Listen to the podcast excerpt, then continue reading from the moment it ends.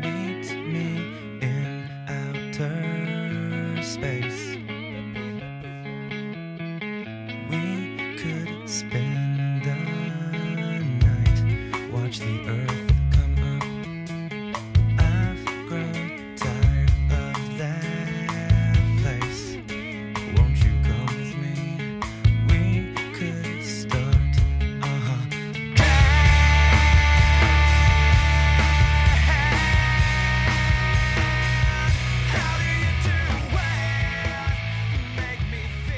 Muy bien, bienvenidos a un nuevo programa de Centésimo Mono Radio, un nuevo domingo.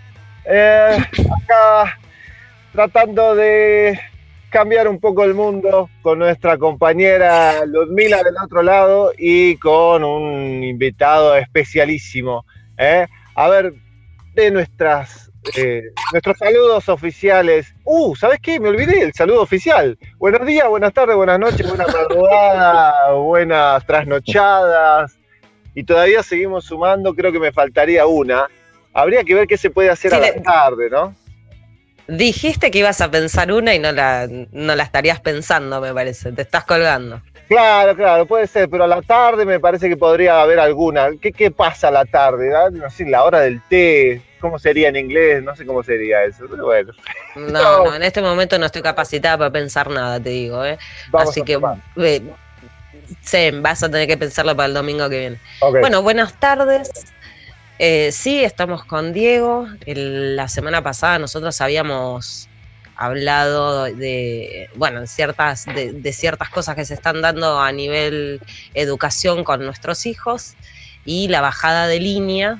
Eh, y bueno, nada, habíamos pasado un audio que nos llamó muchísimo la atención. Que ese, quedó pendiente. El audio ese quedó ah, pendiente. Ah, ese quedó, quedó pendiente. Nos extendimos mucho, nos extendimos mucho en el, programa y ese audio quedó pendiente, pero en vez del audio lo tenemos al original acá. Pero primero. Sí, mejor. Primero, por favor, estamos ¿dónde, Ludmila? ¿Dónde pueden encontrarnos? Em, ¿Dónde pueden encontrarnos para contactarse? Hola.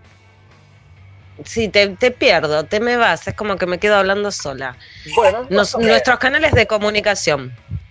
Podemos comunicarnos vía WhatsApp 15 o 11 5844 2418. También podemos encontrarnos vía Twitter, arroba centésimo mono, o por Telegram, que es nuestro mayor canal de comunicación, arroba centésimo mono canal. Así que bueno, ya estarían dadas las, las vías de comunicación.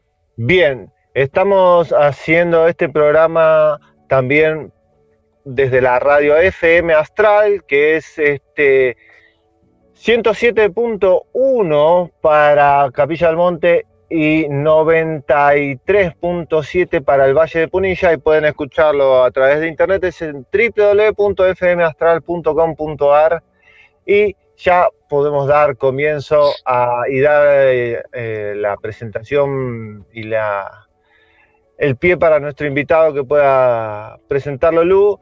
Y ya podemos empezar a conversar un poco de este tema que realmente es bastante preocupante para todos.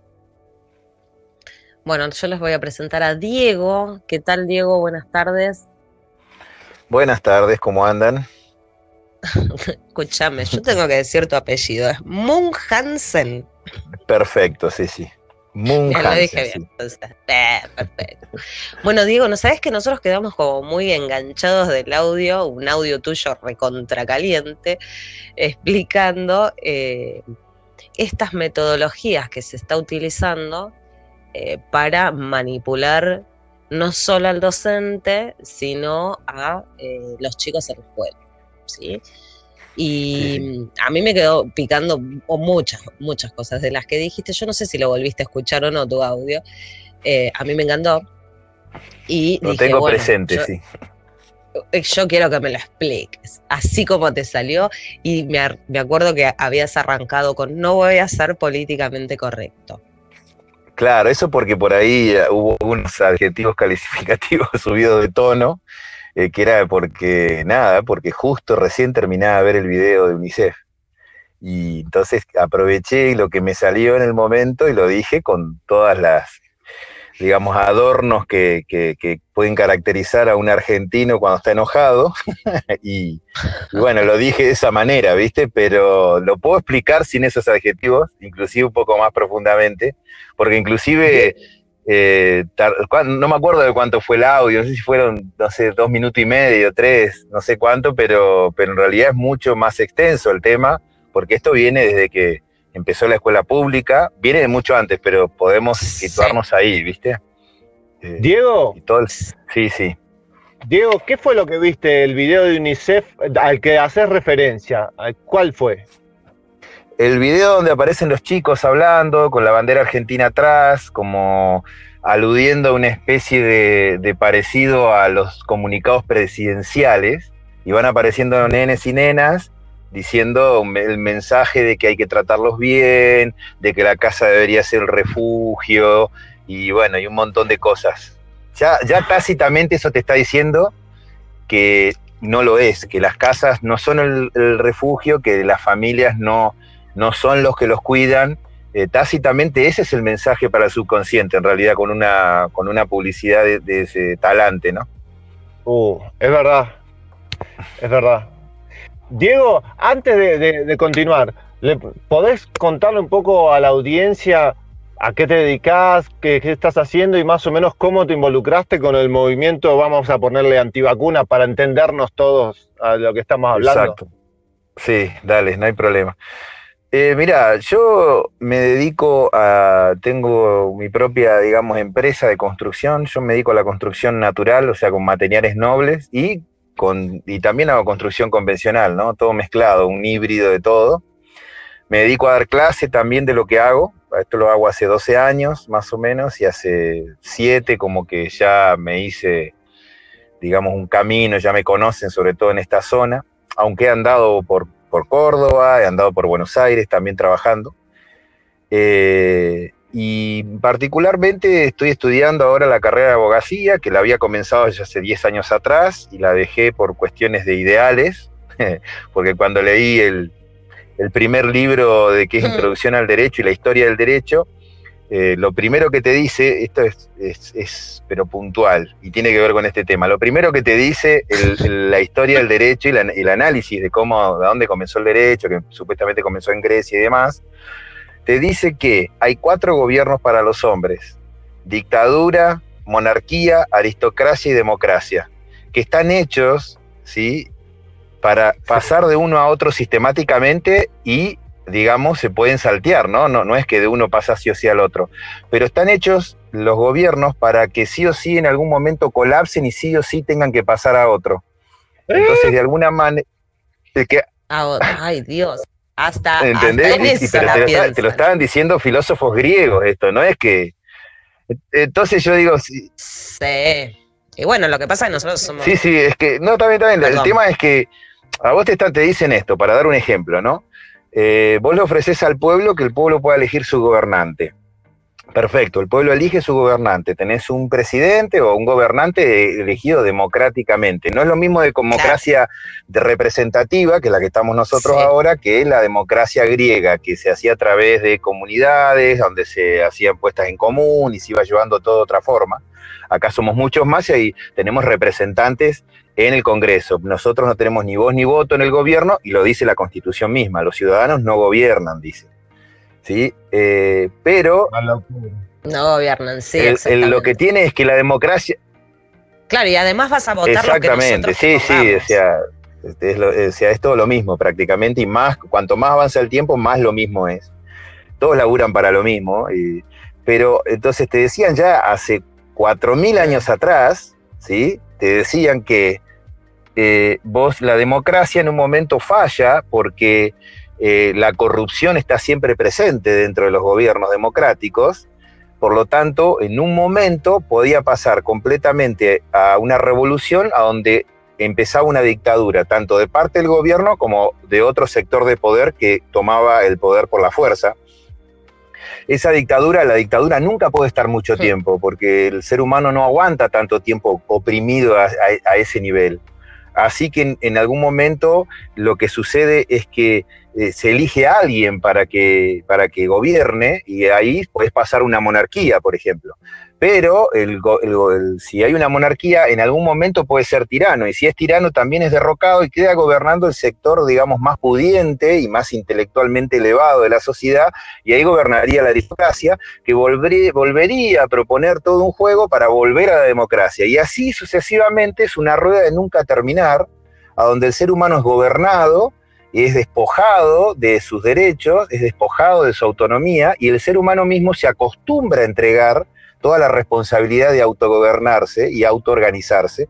Por eso están hechos los gobiernos, porque en realidad está hecho para mantener em, a los seres humanos, digamos, controlados por sectores. Nada más, eso te lo dice. Cuando leí eso, eh, me estudié la materia todo, pero ni siquiera la fui a rendir. O sea, dije, ¿para qué voy a estudiar esto? O sea, ya está. Y, revolví el libro.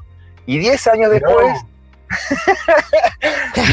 claro, que, yo en ese momento estaba en una revolución mental, ¿viste? Estaba, eh, claro.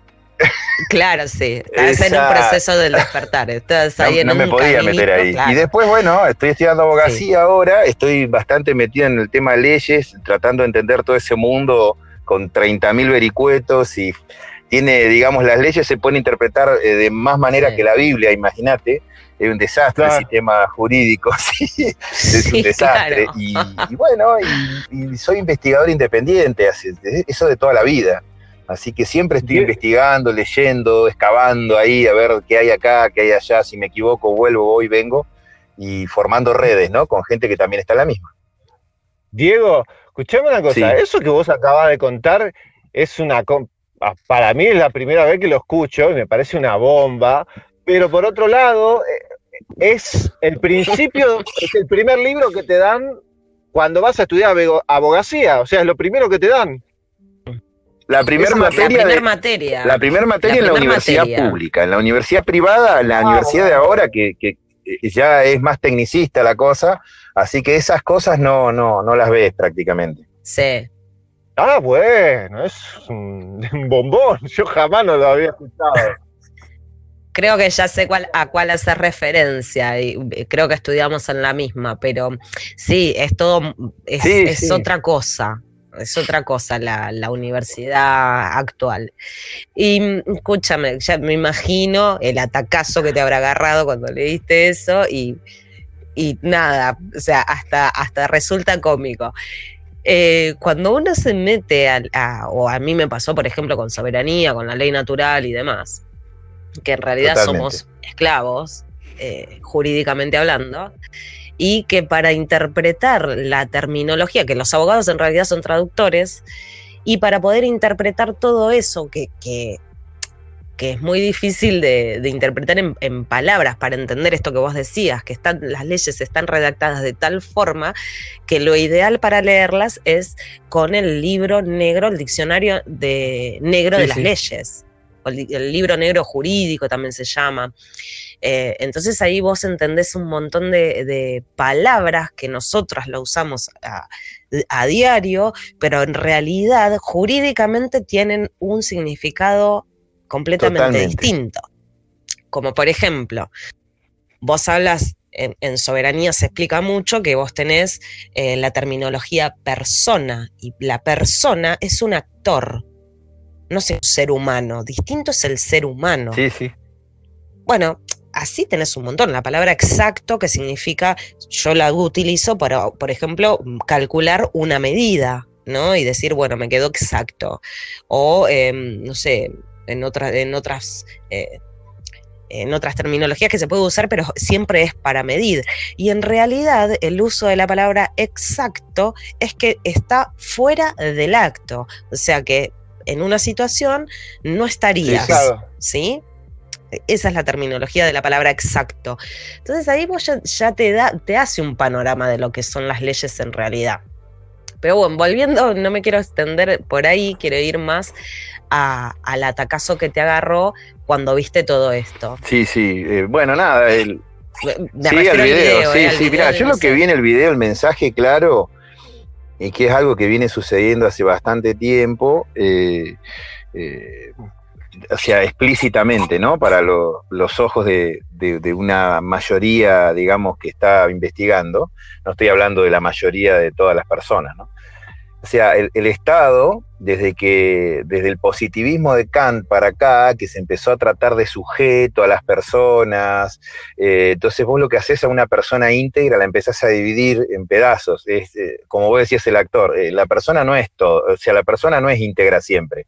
Cuando está haciendo esto es esto, cuando está bajo este punto de vista es esto, bueno, y empiezan a hacer cosas que, que no tienen nada que ver con la realidad, porque no tiene absolutamente nada que ver con la realidad lo que están haciendo con la propaganda, esta, con la, porque es una propaganda, eh, es a través de del hay un autor, perdón, quiero hacer un paréntesis, hay un autor que yo siempre recomiendo que lean, que no es muy conocido, que es un actor, eh, es, un, es un autor yankee, que es maestro, que fue 30 años maestro, se esforzó durante 30 años para buscar y estudiar la forma pedagógica de poder no machacarle y no estropearle la cabeza a los niños y a los adolescentes y en 30 años no lo descubrió y dijo justamente que eh, ya cuando se recibió dijo, nosotros lo, para lo único que nos, hacen estudiar es para destruirles la capacidad de pensamiento a los niños.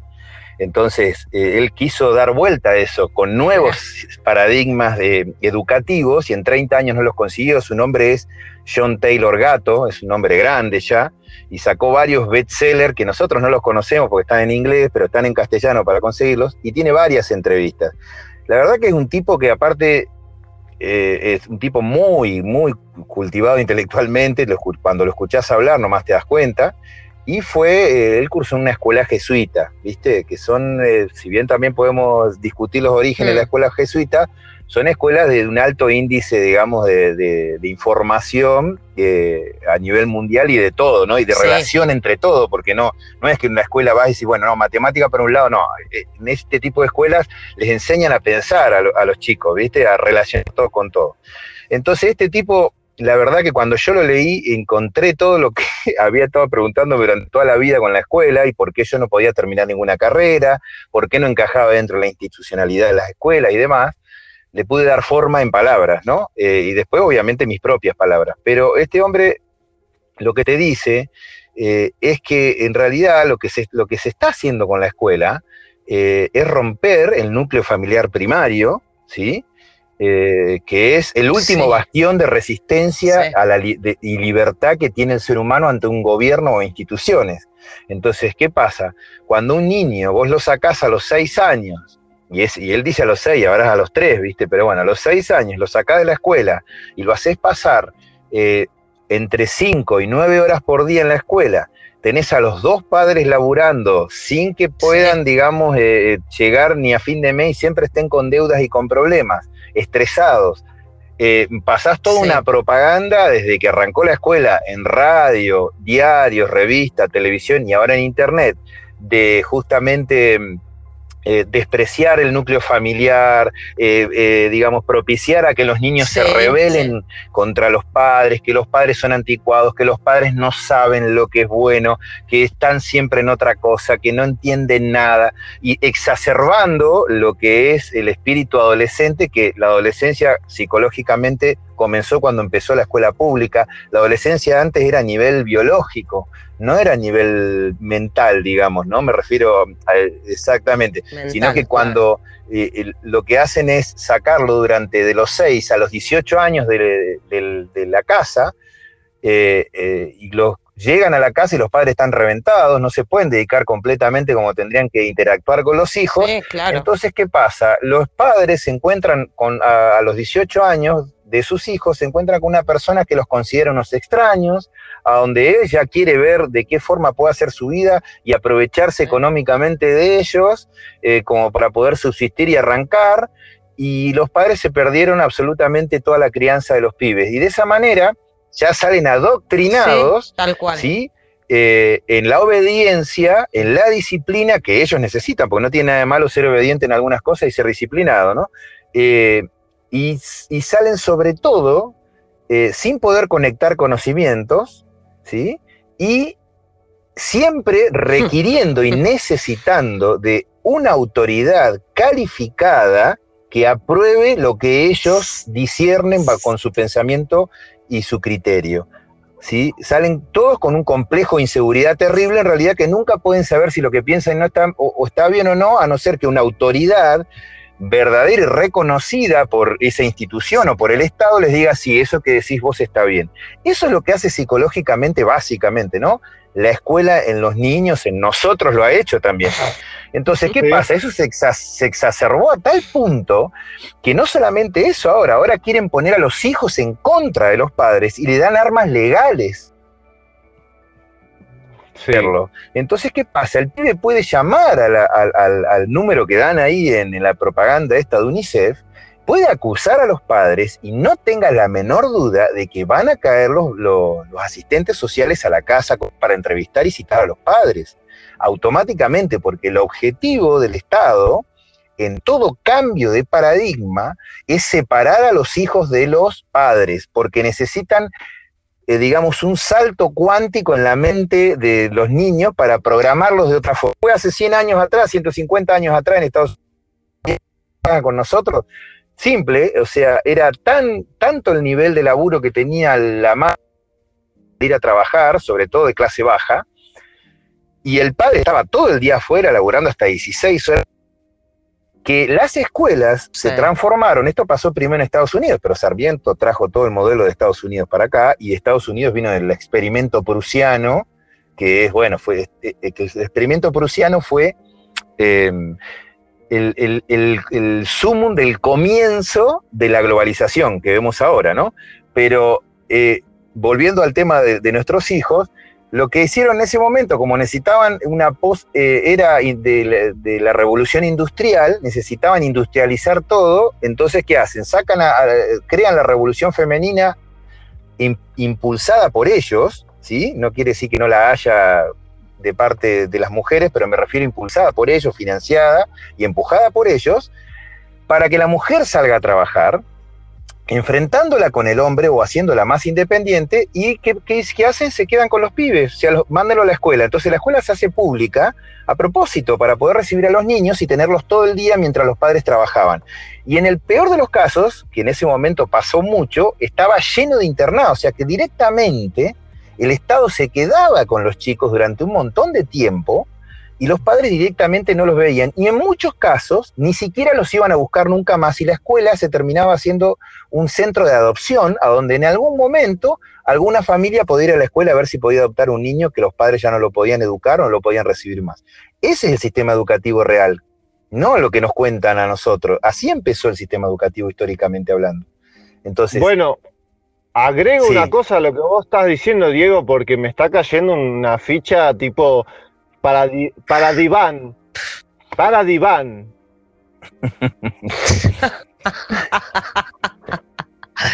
Si yo me estoy enyesando la mandíbula de todo lo que dijo Diego, en 20 minutos me quedó la mandíbula. Diego, que obviamente que eh, estos vamos a tener que hacer una segunda parte y ahora en un ratito vamos a tener que cortar para hacer escuchar un poco de música y relajar, pero Vos sabés que ah, me acaba de agarrar una psico.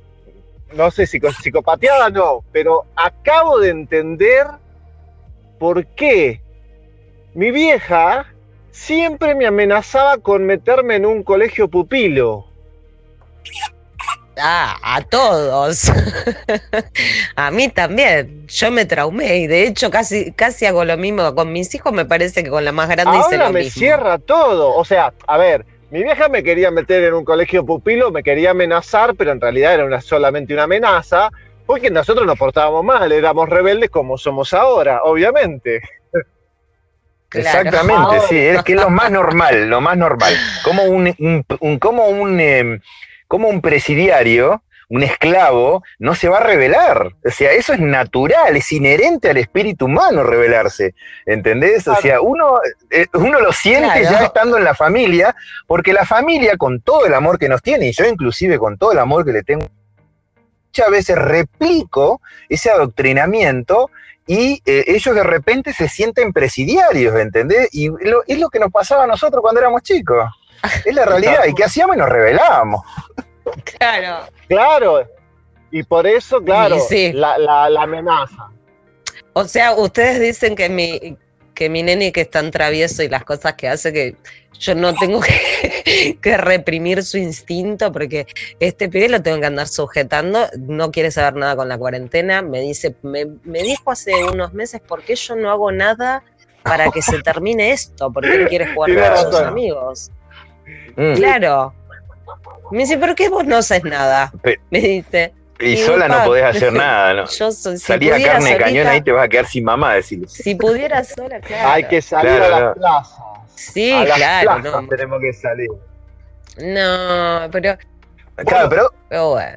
bueno. Fede, hacemos un, un stop, un momento. Así Vamos a escuchar un, un temita simplemente para que quede más o menos organizado. Y después, Diego, vamos a entrar en lo que justamente nos compete un poco más, que es el asunto de cuál de la excusa que usa el gobierno, porque lo que veníamos viendo es una cuestión un poco más del pasado. Ahora, ¿qué pasa ahora con las nuevas leyes? ¿Qué pasa ahora con te quito el chico porque no lo querés vacunar? ¿Y qué pasa con ese chico? Porque Diego ha tenido experiencias eh, con, ese referen haciendo referencia justamente a, todas esas instituciones que después de, que aparece un asistente social terminan sacándole al hijo a la familia. ¿eh? Exacto, sí, sí. Bien, lo, ampliamos, lo ampliamos. Tal, tal, cual. Vamos a un temita y ya volvemos con este centésimo mono radio del día domingo de hoy.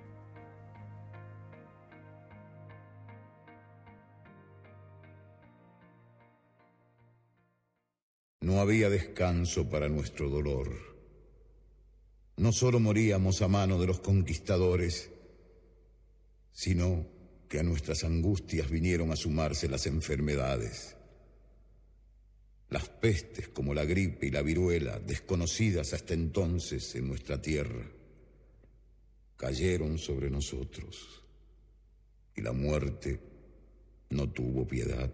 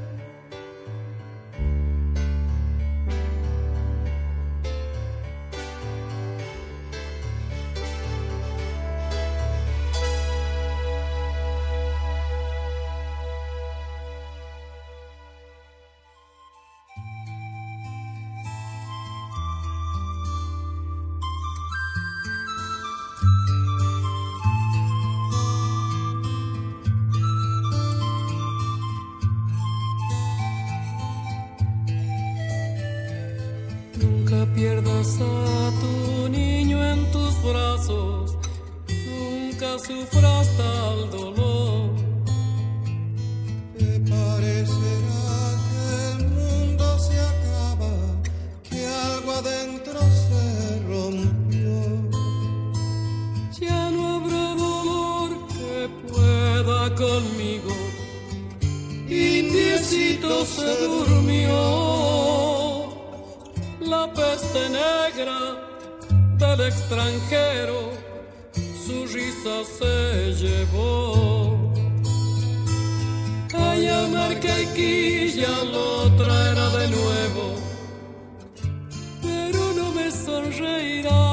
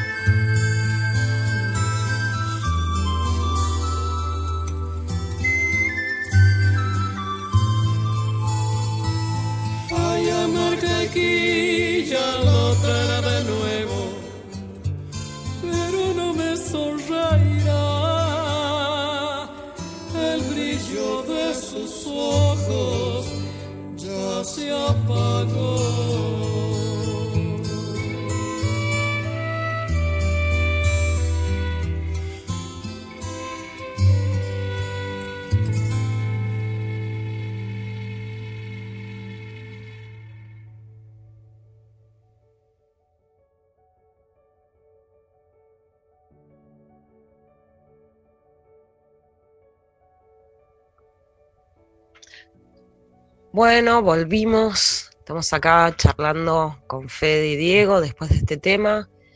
Em, habíamos quedado medio, yo al menos me quedé media ahí con la, con la propuesta de Diego de explayar un poco.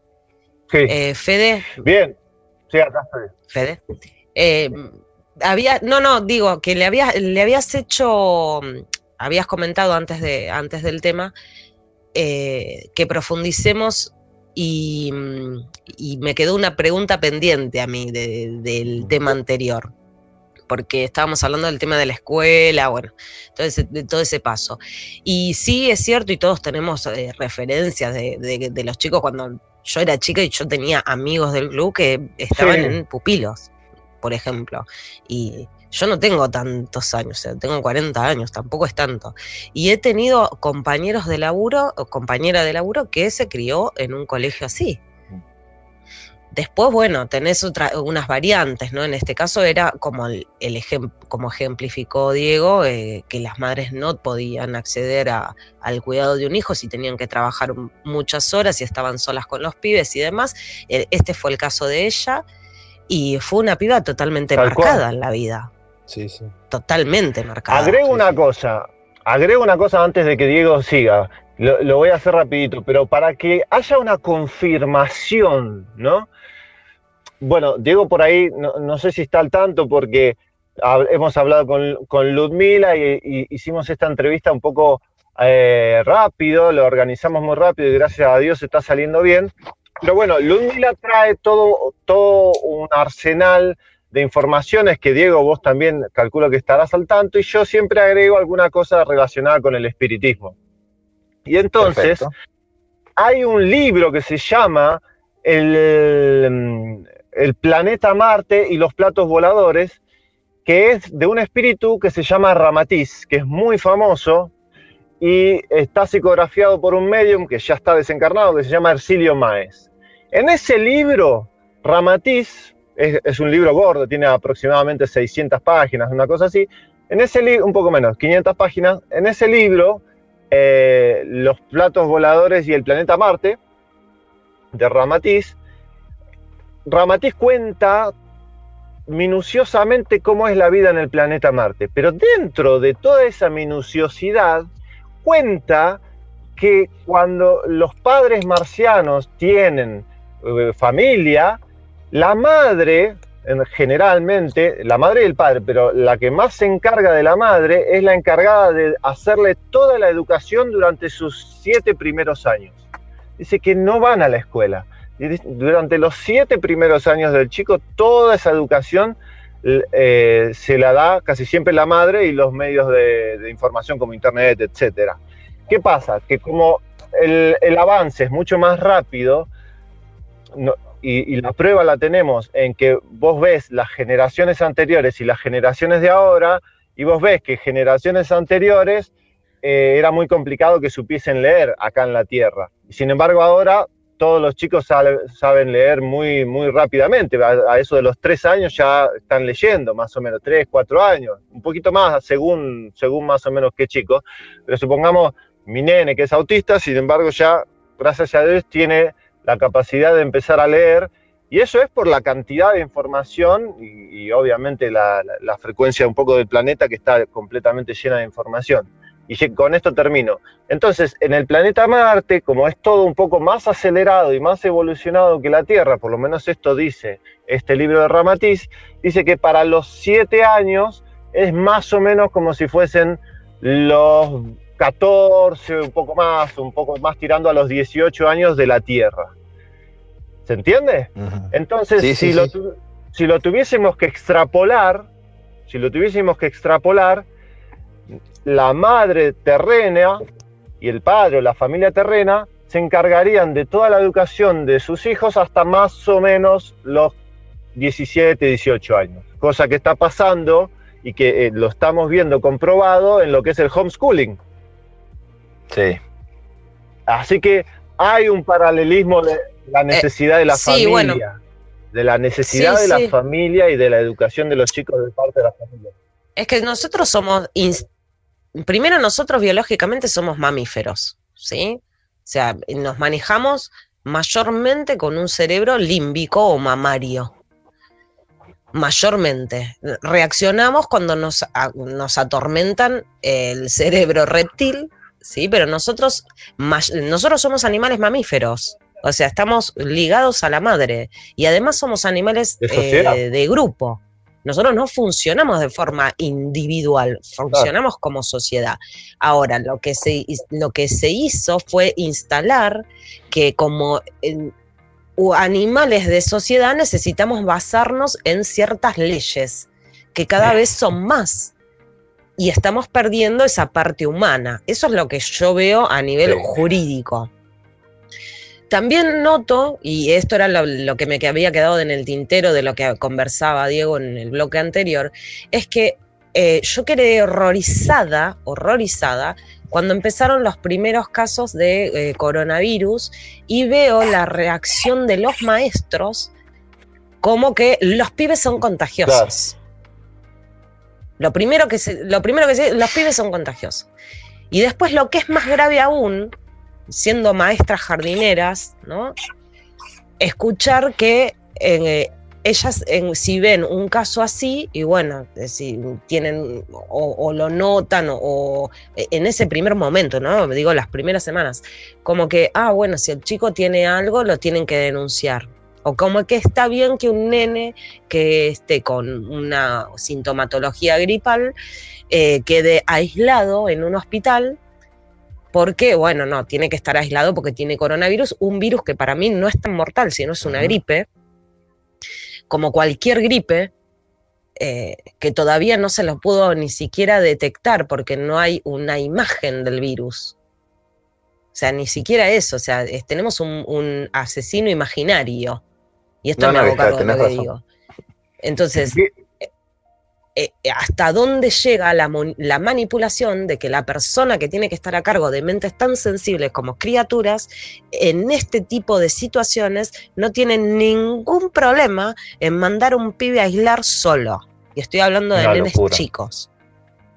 Nenes chicos. Y, cual- y en cualquier edad, porque mi hija, la más grande, es re mamera también. Y ella necesita el colecho y ya es adulta. Entonces, nosotros somos animales de grupo y acá lo que se está anulando desde la educación es eh, el, amor por la familia, por el prójimo, la sensación de grupo, eh, no sé cómo explicarte, el sentido de pertenencia. eh, eh, no sé, se, se están anulando un montón de cosas, eso es lo que veo yo. Y no hay apoyo de los maestros para nada, porque o sea, yo cuando veo las imágenes de escuelas en países que se abrieron post cuarentena, que están ligados al nuevo orden mundial, son nenes como China, que es el mejor ejemplo, donde los Sí. tienen en jaulitas, en Europa, donde los hacen jugar a dos metros un pibe, está la imagen de una, lo vi ayer o antes de ayer, en España, en Madrid, en un colegio, los pibes en el patio, sentados en distancia, en una ronda gigante. ¿Dónde está la interacción, la interacción natural de cualquier chico donde necesita la competencia, la luchita, eh, el contacto físico? O sea, están, eh, se está tratando esta, este, esta problemática sanitaria, por, decir, por llamarlo de alguna manera, eh, están generando una anulación en el crecimiento de muchos chicos y nadie lo está, nadie lo está tratando de la manera que se tiene que tratar, porque acá se está hablando de, eh, de la parte económica, acá se está hablando, ah, y otra cosa más, que exploté, que exploté. Los primeros días de cuarentena ya hacía como un mes que yo tenía al nene encerrado en un departamento. Y un día digo, listo, lo saco, ya no lo puedo tener más, pobre pibe encerrado. Un nene que estaba acostumbrado no solamente a, ir a su colegio con sus compañeros, sino una rutina de club y una rutina de plaza, porque él tenía amigos en la plaza, tenía amigos en el club, tenía amigos en el colegio.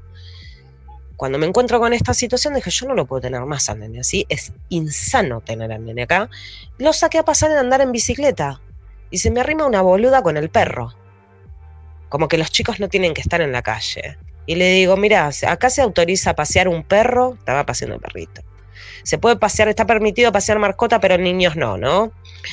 Y seguí caminando. Después tuve otro encontronazo con un policía, días después, eh, que por saber de, un poco de leyes y por haberme instruido un poquito en esto de la ley natural, soberanía, libertad, tratados internacionales y demás, eh, yo terminé saliéndome con la mía, sin barbijo en la calle, con el nene en la plaza. Y sí. nos vemos. Pero eso me pasó una situación a mí. No digo que todo el mundo haga lo mismo. Eh, acá se, yo profundizo mucho en el tema de los chicos. Con los nenes, bueno, no. Con las bueno, criaturas. Y justamente no. por eso, justamente por eso, Lu, le vamos a preguntar a Diego ¿Cuál es su experiencia dentro de la problemática de eh, lo, lo, que es social, de cuando viene la asistencia social? Porque Diego tiene experiencia en esa, en esa área de ver qué es lo que pasa con los chicos, ¿no? ¿Qué pasa cuando, o sea, qué va a pasar cuando un montón de familias no quieran vacunar y va a querer venir el Estado y se los van a querer sacar? ¿Qué, qué opinas vos, Diego, de cómo va a venir esta, situación ahora que están queriendo implementar el carnet digital de vacunación? Bueno, eh, me lo, o sea, acá en, en, esta parte yo por ahí no, no, me lo, no me lo termino de imaginar porque va cambiando tanto, ¿no? Las variables. O sea, parece que viene, pero no, se acerca, pero no, sacan la vacuna, pero no, la ¿no? Y así están. Eh, pero lo que sucede, o sea, el, el aparato, eh, digamos, de, de, de, los que son los ministerios de desarrollo social, que son los primeros interventores en la familia, funciona de la siguiente manera. Eh, ellos reciben una denuncia, ¿sí? De parte de la escuela, porque la escuela está autorizada a denunciar si el niño no se vacuna. O sea, pero porque uno sí. va y se expresa o sea, uno se expresa verbalmente, ¿no? O es por escrito, va a la escuela, es necesario que el padre que no quiere que a su hijo lo vacunen en la escuela se exprese, o que, mm, porque ya prácticamente no sirve no llevarlo el día de vacunación, porque enseguida te van a llamar. Pero vamos a suponer que, que claro. vos no querés que lo vacunen y vos ya sabes que te van a llamar, entonces vos vas y te expresás verbalmente, ¿por qué? Porque ya pasó y le pasó en la escuela de una amiga que es maestra de primaria, pasó que vinieron de sorpresa la gente de salud, eh, esto es en la ciudad de Centenario, en Neuquén, a 18 kilómetros de Neuquén, capital, eh, vinieron de sorpresa los de salud a vacunar el año pasado, ¿no? Eh, y así nomás de sopetón empezaron a, a, vacunar a todos los pibes. ¿Y qué pasó? La, la, ley, según ellos, y según la ley, que es lo que le dijeron a la directora en ese momento, ellos, eh, si, y eso lo dice la ley, si el padre no presenta una negativa estricta, una negativa formal, el sí ya está, ya está dicho, ¿entendés? Uh -huh. Eso, y lo dice, sí, Está Exacto, la ley lo dice. Entonces, ¿qué pasa? Eh, Imagínate que lo que le pasó específicamente fue que uno de los alumnos de ella salió corriendo, se escondió, en, no sé si en qué, en qué otro aula que estaba vacía, y tenía el celular y llamó a la madre. Y la madre, ¿entendés? Fue a buscarlo y después lo hizo, lo, lo dejó que lo vacunen. Pero, ¿qué pasó? Eh, el pibe, no, no, claro, el pibe instintivamente no, no quiso, ¿entendés? Que hagan eso con él sin que, eh, que la madre lo sepa. Y bueno, bueno, al fin y al cabo lo terminaron vacunando, pero la madre lo autorizó, pero me refiero a que el pibe se tuvo que esconder porque lo querían agarrar para vacunarlo y chau, ¿viste? Exactamente. Sí. Entonces, eso es lo que hace al... Sí, Bueno, mira, hace unos días vi un video que se llevaban a un nene en una ambulancia, eh, envuelto en una caja como estas que ponen a los infectados por supuesto coronavirus, eh, y la criatura llorando, desgarradora, pero, pero desconsoladamente, solito, en una bolsa adentro de una Sí, sí, ambulancia. lo vi. Yo digo, ¿cómo puede ser que, ah, lo viste? Ay, Dios, qué horror. Bueno, pero el tema es que, ah, volviendo al tema de acá, del tema de la vacunación en los colegios, eh, está autorizado en la Sí, ley. sí. Ese es así. O sea, ahora vos te- igualmente con la otra ley que yo no estoy, o sea, yo entiendo la problemática de las personas que tienen, eh, necesitan de un órgano para seguir viviendo. Yo en eso no me meto. Lo que quiero decir es, yo puntualmente, Argentina, digo, no quiero ser donante, ¿no? Y lo dejo es- expreso en los diferentes documentos que me saco, Sí. ¿no? O sea, el registro, lo que sea. Yo lo dejo explícito. Ahora, ¿por qué yo tengo que hacer un trámite? Sí, en este momento tengo que hacer un trámite para que, para negarme a ser donante, cuando en realidad ya la palabra donante no debería existir. O sea, yo no soy Claro, donante. a no ser que lo exprese, que quiera. ¿Se entiende lo que te.? O sea, ya, ya dejó de ser la palabra donante, porque en la- hay una ley ahora que vos desde que naces, tu cuerpo no es tu cuerpo, es del Estado. Salvo que digas lo contrario. Eso es lo que te estoy diciendo. Digo, ¿hasta dónde vamos a permitir que la legalidad eh, nos esté anulando como personas? O sea, personas, como seres humanos. Y hay una ingeniería, perdón, ¿no? Hay una ingeniería jurídica atrás de todo esto. O sea, todos lo- los gobiernos, y, y- y nosotros no lo vemos, tienen todo un gran staff de, de abogados muy instruidos para hacer toda una ingeniería jurídica en las nuevas leyes que se van redactando de acuerdo a los pasos que ellos tienen que ir dando, que son de agenda internacional. Los pasos, o sea, acá hace mucho, mucho tiempo, pero vamos a ponerle desde que terminó la dictadura, porque para atrás también podemos hacer un análisis histórico, pero vamos a suponer que arrancó Alfonsín, jamás un gobierno para el pueblo. Nunca, jamás. Siempre fue un gobierno de agenda internacional. A donde ahora, esto es eh, desde el año 2000 que hicieron el reseteo económico, hasta ahora los uni- lo único que han estado gobernando son presidentes que son tecnócratas que acatan órdenes, y sobre todo esto se vio con Macri, que Macri prácticamente Sí, era, no sé, viste, era un robot que no- no- no- directamente acataba órdenes, pero todos han hecho lo mismo, desde Alfonsín hasta acá, y lo único que han hecho es han preparado el terreno en diversos ámbitos, y uno es este, es justamente que los ciudadanos son propiedad del Estado para que el Estado haga con ellos lo que necesita. Y como en realidad encuentra una resistencia de parte o adolescentes ya en estado eh, en avanzada edad de adolescencia, ponle 18 20 años, porque ahora la adolescencia puede durar hasta los 40 más o menos, pero eso tiene que ver con, con la sociedad en sí, pero Sí. pero ¿qué pasa? Ellos van directo a los niños, porque el nuevo, la nueva normalidad, como ellos le dicen, necesita de gente o de la menor cantidad de resistencia posible. Entonces van por los niños. Entonces, ¿qué hacen? Despersonalizan a los niños, los separan emocionalmente de la familia, los enajenan con la tecnología, ¿sí? O sea, los vuelven una especie de, de- de- ser humano no empático, ¿sí?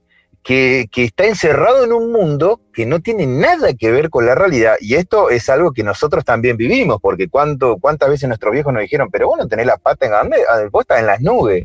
Esto viene hace mucho tiempo, pero ahora es asquerosamente alevoso, porque el pibe tiene muchísimos lugares a donde sí, escaparse, eh, mentalmente hablando, ¿no? Eh, y, y- y muchísimos lugares justamente a- a- para, para escaparse y no hacerse cargo de problemas familiares, problemas con la madre, problemas con el padre, que es algo natural.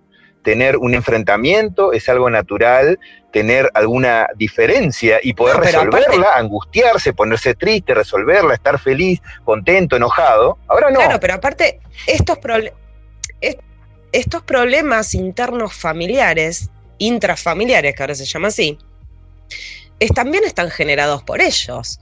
Porque no me vas a decir que ahora, con el quilombo, ahora están fomentando que los pibes se bajen la aplicación para de- denunciar a los padres, cuando te generaron todo un quilombo socioeconómico donde el padre no sabe qué hacer porque perdió su laburo o porque el negocio que tenía lo tuvo que cerrar porque le mandaron esta pandemia o porque los impuestos no dan no dan los números para bancar un Ahora- negocio. ahí está. Ahí está. Estabas, tap- estabas tapando el, el micrófono. No, no, es internet. Em, lo que decía es que ellos mismos generaron estos quilombos Sí, intrafamiliares. siempre lo hicieron. Porque no me vas a decir. Claro, bueno, por eso, eh, entonces más a mi favor de que acá lo que se estaba apuntando justamente es anular a la familia y a generar una especie de, se podría decir, soldaditos, o andás a ver a dónde caen los chicos, porque ese es otro, otro rubro que nadie dice. eh, y esto que pasa en Noruega, que es un país primermundista, y sin embargo los pibes eh, te los sacan, se los sacan a los padres como si fuera un caramelito, los meten en un hospital y bueno, tal vez lo adoptan de Europa del Este y al pibe no lo Sí, sí, claro. más, Bueno, acá, ¿entendés? Y te lo sacan sí. sin... a- acá el, perdón, el aparato, ¿Cómo? el aparato de- Ministerio de Desarrollo Social funciona así. O sea, hay, eh, se detectan problemáticas, entre comillas, ¿no? En los distintos lugares o focos en las ciudades, barrios y demás. eh, se analiza a través de un técnico o un asistente social eh, la familia se- y de ahí se dictamina si el ambiente es eh, propicio para el desarrollo del niño y de ahí mayormente, y eso depende del, asistente social, pero tienen un marco jurídico ellos que los contemplan, así que muchos no se pueden mover, eh, porque justamente también le pasa a los médicos, o sea, tienen que seguir protocolos, no pueden ser médicos. Bueno, al asistente social le pasa lo mismo, no puede ser asistente social, tiene que seguir protocolos. Entonces, ¿qué pasa? Cuando el niño se encuentra de esta manera o se detecta esto, que es lo que son parámetros que pone el Estado, entonces a partir de ese momento, de, acuerdo a lo que pase, te pueden sacar el nene o no, o si no, ofrecérselo a otra gente de tu familia, y si no logran em- eh, ubicarlo en ningún lado, directamente te lo sacan, ¿sí? Y lo ponen en eh, un centro de adopción, un orfanato. ¿Y qué pasa?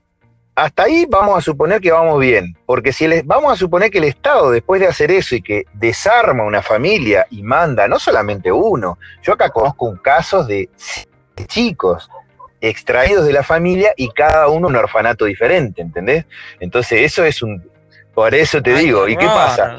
Si vos decís que de eso se hace cargo del seguimiento, de la reconstitución psicológica del niño, de tratar de unificar otra vez la familia para seguir adelante, no, el asistente social va, va al defensor del niño, el defensor del niño dictamina, le sacan los chicos, los mandan a, los orfanatos y los orfanatos quedan tirados, ahí los violan, los cagan a trompada, eh, sea, es un desastre. Y no solo eso, no solo eso, sino que muchos eh, directores y directoras, vamos a, a- a- a- a hablar en lenguaje nuevo, porque, porque capaz que malentiende por ahí parte de la audiencia, pero tanto femenino como masculino que ejercen cargos directivos, eh, están, eh, son cómplices y están metidos en redes de, de adopción. Esto quiere decir que, que cobran comisiones por lograr sí. conseguir gente que adopte Sí. niños. Eh, pero ¿por qué le dan plata? ¿Por qué hay una red eh, del Estado corrupta, obviamente, que le da dinero por detrás a un director de un orfanato que, que, logran dar en adopción a los niños?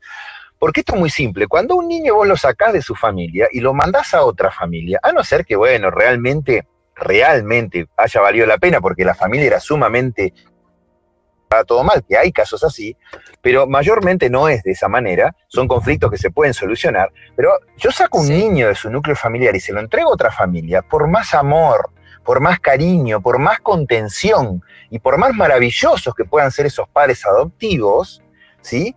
El niño no está calificado psicológicamente para aprender de personas extrañas a sus padres. ¿Por qué? Porque genéticamente nosotros, esto también lo descubrí con este escritor, eh, con Jane Taylor Gatto, dice, nosotros genéticamente el 90% del aprendizaje es visual.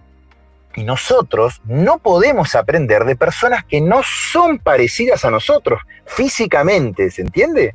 O sea, el 90% del aprendizaje de un niño es. a través de mirar a los padres y se reconoce él en los padres porque es genéticamente parecido y morfológicamente, o sea, el fenotipo es parecido a él, entonces él aprende naturalmente de esa manera y a medida que va desarrollando su psiquis, empieza a aprender de otras maneras. Cuando vos lo sacás de ahí y lo llevas a otro lugar, el pobre pibe tiene un quilombo psicológico y se queda estancado en el aprendizaje visual. Y únicamente tiene un aprendizaje mayormente eh, a través de las palabras, que es muy poco, ¿sí? Y dentro de él lo único que hace es crecer un sentimiento de disociación con el mundo. ¿Se entiende? O sea, eso, e, eso es básico en la formación de una persona, porque es por eso nosotros debemos estar con nuestra familia de niños, por eso el sistema biológico que nos mantiene a la especie es así, y no es que nosotros nos tienen y nos cría todo el mundo. No, a nosotros nos crían nuestros padres.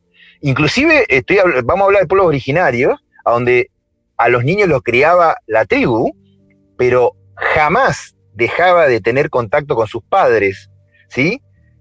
Porque sí o sí el punto de referencia de desarrollo psíquico y emocional del niño es a través de la identificación visual, morfológica con sus padres. Es la única manera, nosotros estamos constituidos biológicamente para aprender de esa forma, no de otra. Entonces lo que están haciendo acá es sacar un pibe crear una especie de psicópata disociado totalmente de sus sentimientos de, empatía, amor, generosidad, y crear un soldadito que esté ubicado en la sociedad según a ellos les parezca. Es mucho más maleable, ¿entendés?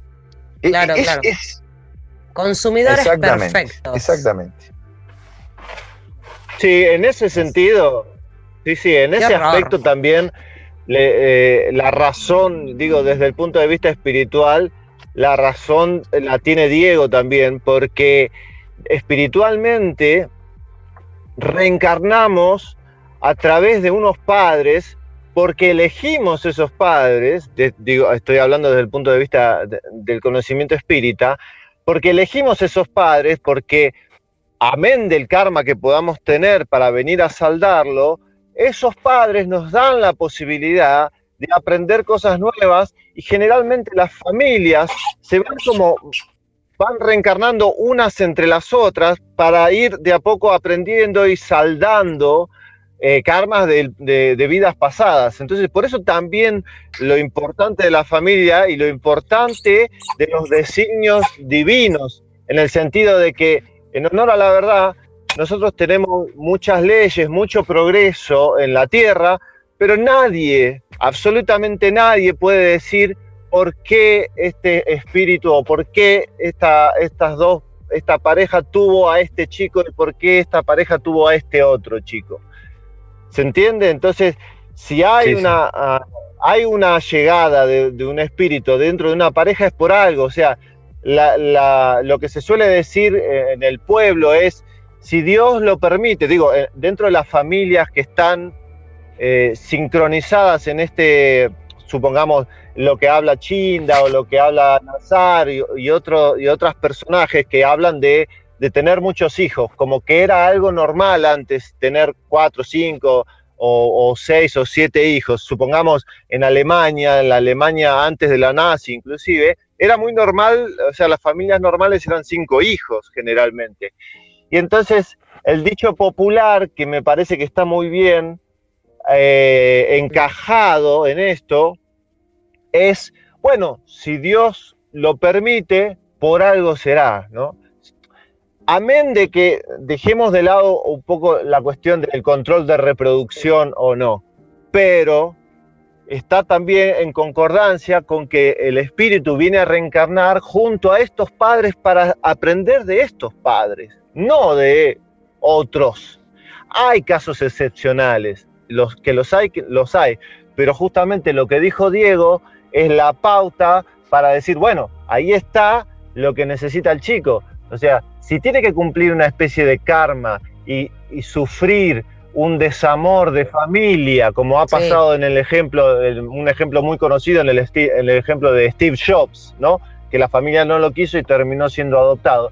Son los menos los ejemplos. En la generalidad y en la normalidad del mundo, los padres se quedan con sus hijos generalmente y aprenden justamente con, esta, justamente con esto genéticamente que habla Diego, porque son parecidos, se identifican mucho más y obviamente tienen un bagaje de familia espiritual en el cual vienen a solucionar cosas también. Y por eso la importancia también de la familia. Totalmente, sí, sí, sí. Totalmente. Sí, yo en, en algunos, o sea, si bien eh, entiendo dónde apuntas, eh, tal vez desde mi desde mi ocultismo, eh, lo veo similar por ahí, pero bueno, eh, podemos discrepar en algunas cosas.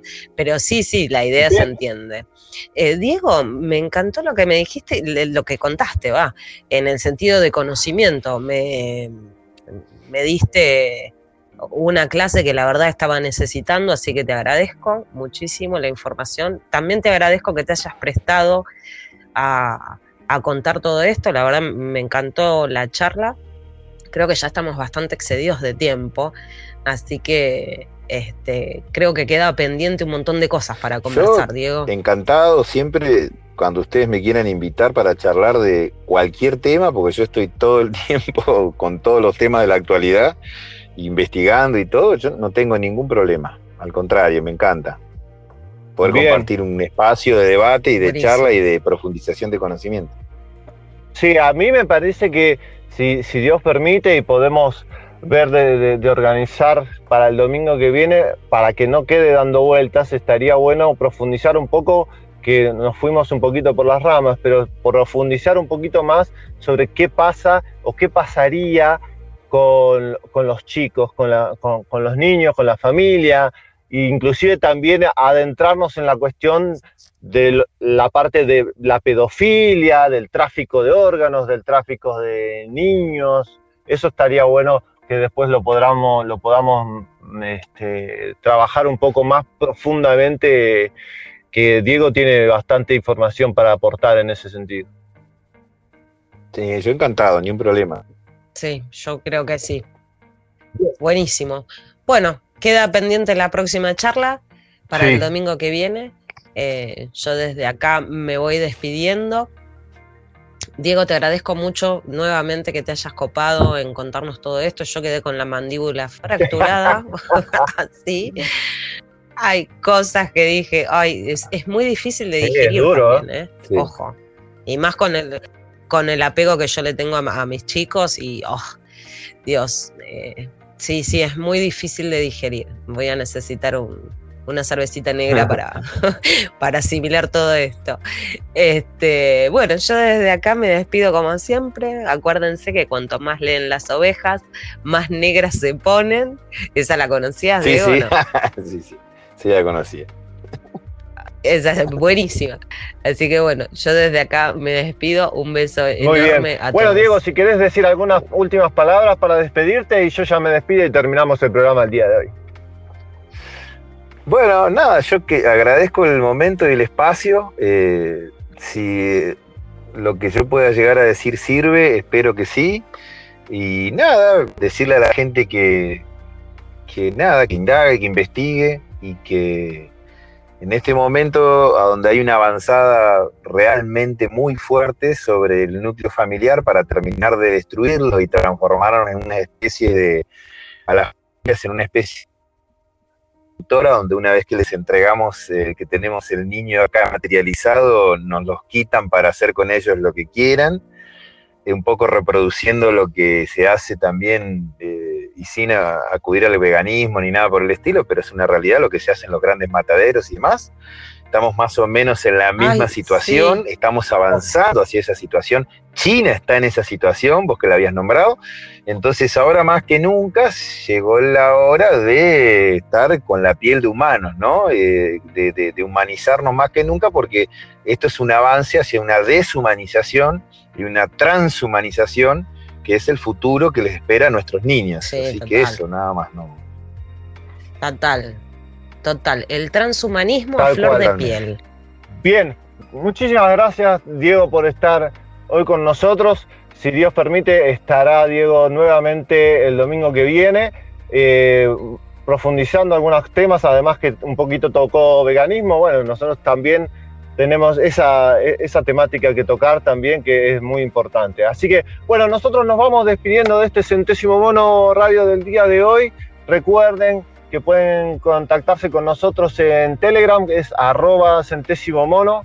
Las redes sociales tienen también Instagram, es también arroba centésimo mono y Twitter lo mismo, arroba centésimo mono. Y me olvido el número de teléfono, Lu, por favor, así ya concluimos con esto. Dale. 11 58 44 Muy bien. 2418. Ahí pueden contactarse con nosotros, pueden mandarnos un WhatsApp, un Telegram y nos pueden decir a ver qué les parece el programa y además nos pueden contar a ver qué temas les gustaría que podamos tratar. Así que bueno, muchísimas gracias a Diego, muchísimas gracias Lu por este hermoso programa con muchas luces, mucha información realmente y mucha comprensión que hemos tenido, que uno nunca se imagina que lo puede llegar a tener de a una entrevista que dice, bueno, es una entrevista sobre esto, lo otro, y oh, empieza a descubrir muchas cosas del mundo y de uno mismo. ¿eh? Así que los dejamos y que pasen un buen fin de semana, lo que resta del domingo, y si Dios permite nos estaremos viendo el domingo que viene. Chao, chao.